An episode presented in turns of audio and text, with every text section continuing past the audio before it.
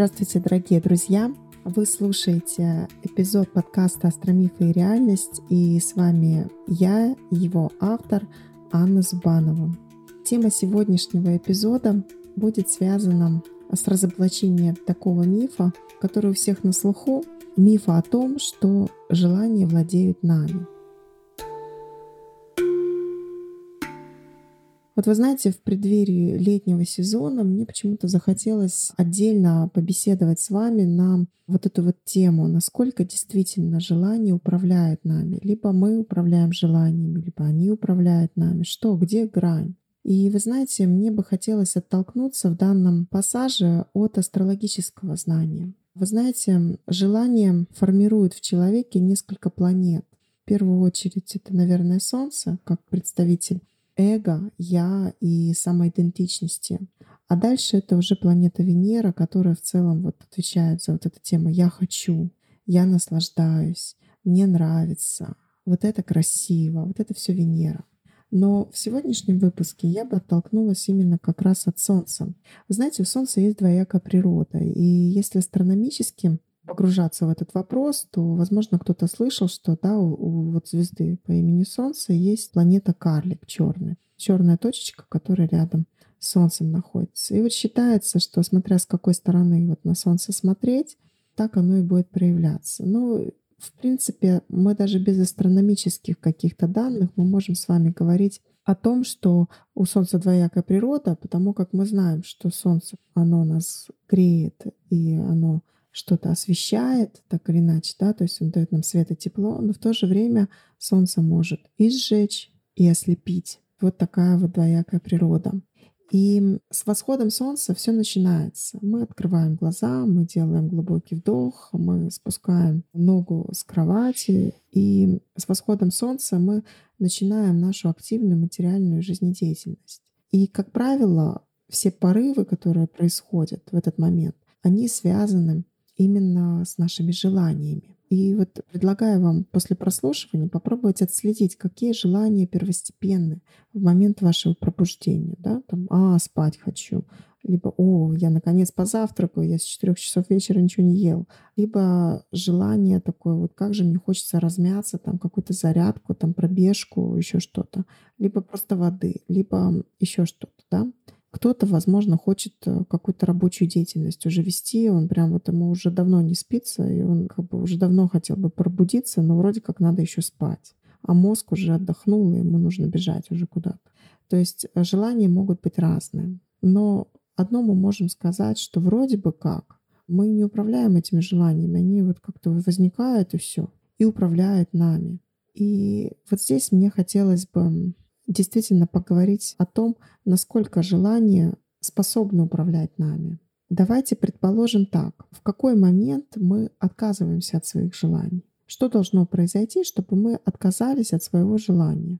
Должно произойти что-то, что выводит нас из состояния равновесия, то есть стресс какой-то, возможно. Ну, давайте представим, допустим, такая ситуация. Вы как-то очень хотите есть все время пирожное какое-то, да, то есть на злобу дня. Весна все-таки очень хотите пирожное, думайте о нем, и прям вот все, и вы понимаете, сейчас вы пойдете вы есть. И вдруг зам звонит из школы, говорит, что ребенок, допустим, ваш ногу сломал. Хотите вы есть это пирожное? Вы вообще забываете о существовании каких-либо пирожен на этой планете. Потому что в вашей голове совсем другое.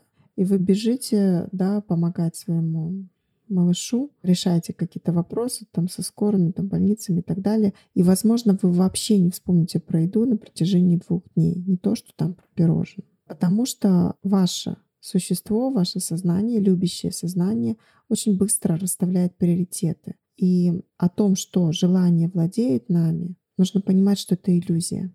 Но мы почему-то позволяем нашей голове жить этой иллюзией не будет постоянно стресса происходить, да, вроде нет никакого стресса, и, соответственно, надо же чем-то болеть, да, и мы выбираем вот такую вот болезнь. Вот я очень очень хочу сейчас есть, или я очень, очень хочу увидеть там какого-то человека. Прям так хочу, так хочу. И это происходит до тех пор, пока что-то не случается, допустим, с человеком, который вам не менее дорог, но обделен вашим вниманием. И в этот момент вы понимаете, что как же так же надо было вот тут быть. а не мечтать об этом, да. Помните «Унесенная ветром», да, там трагедия главной героини, что она, в общем-то, два тома страдала по одному мужчине, строя взаимоотношения с другими. И когда вдруг она теряет там, мужчину своей жизни, она вдруг понимает, что того-то она и не любит уже давным-давно, потому что он совсем другой. И она любит только какой-то костюм, который на него надела. Или, знаете, еще читала какой-то рассказ, сейчас вот уже не помню его название, но помню, что там женщина, она была влюблена в автора определенных книг. И она прям читала все его книги, собирала там все возможные фотоснимки, там прочее, наблюдала за его жизнью. И мечта ее и желание было вот с ним как-то встретиться и, возможно, чтобы у них были какие-то отношения. Но это было невозможно. И в какой-то момент она села в поезд, ехала в какую-то точку Б, и ее соседом в купе оказался этот писатель. И вот они всю ночь общаются, она там что-то рассказывает, он ей рассказывает что-то, и у них там случается связь какая-то.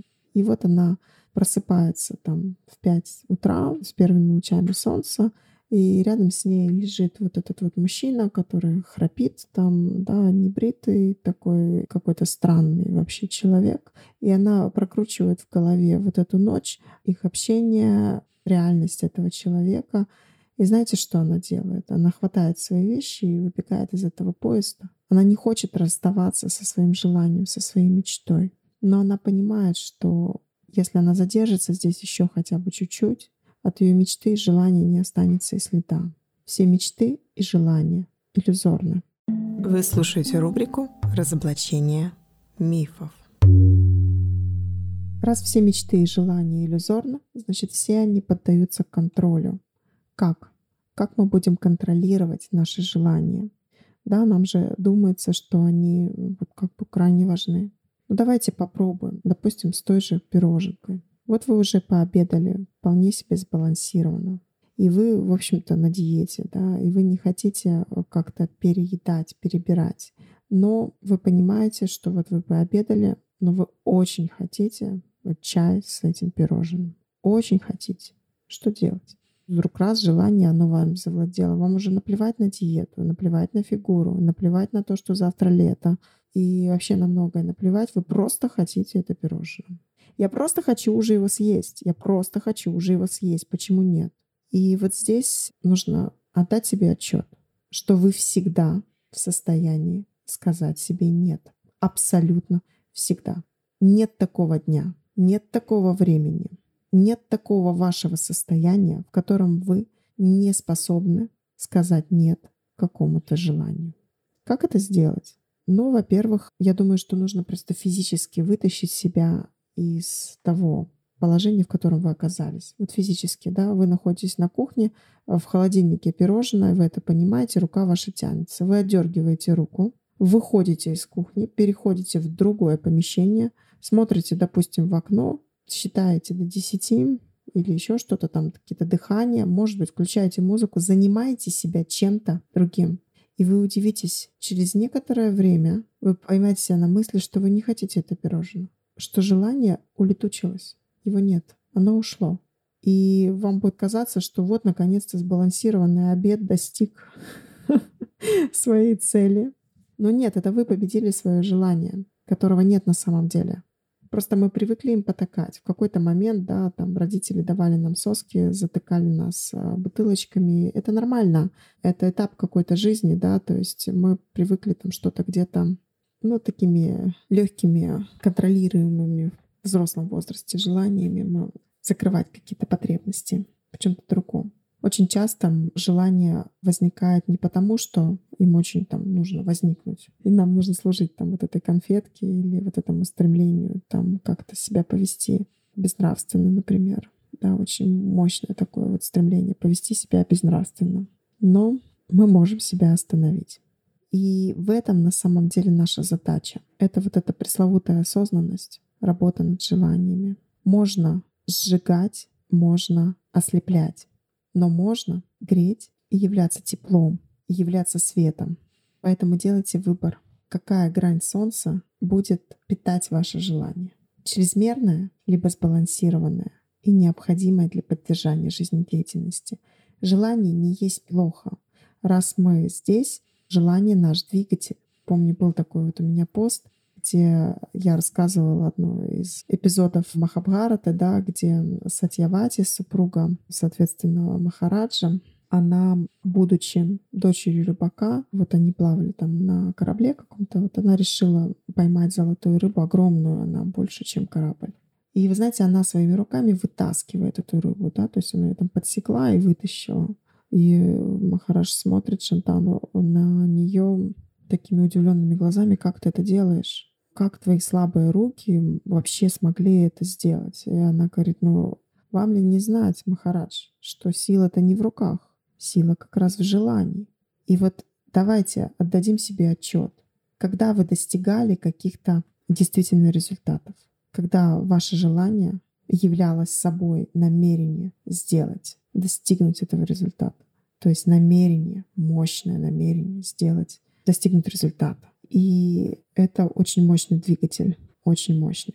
Поэтому нельзя обесценивать тему желаний, но служить им тоже не стоит. Потому что в конечном итоге Сатьявати ошиблась именно в том, что она служила своим желаниям.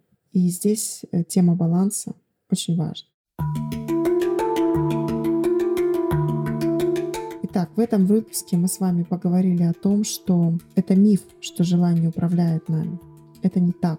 Желание нами не управляет.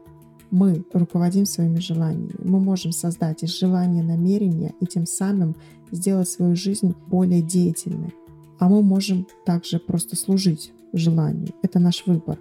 Делайте выбор правильно, исходя из понимания своих возможностей. Человек по образу и подобию Бога, а соответственно, может гораздо больше, чем мы порой считаем. Хорошего дня, друзья мои. Спасибо, что слушаете. Подписывайтесь, пожалуйста, на той площадке, где вы слушаете. Ставьте звезды, лайки. И встретимся с вами в следующих выпусках. Удачи вам, друзья мои.